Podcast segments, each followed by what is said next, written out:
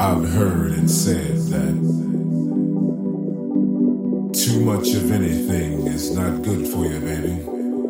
But I don't know about that.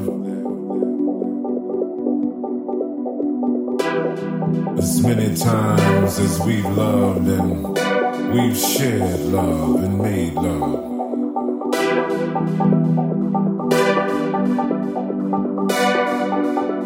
It doesn't seem to me like it's ever enough. It's just not enough, baby. It's just not enough.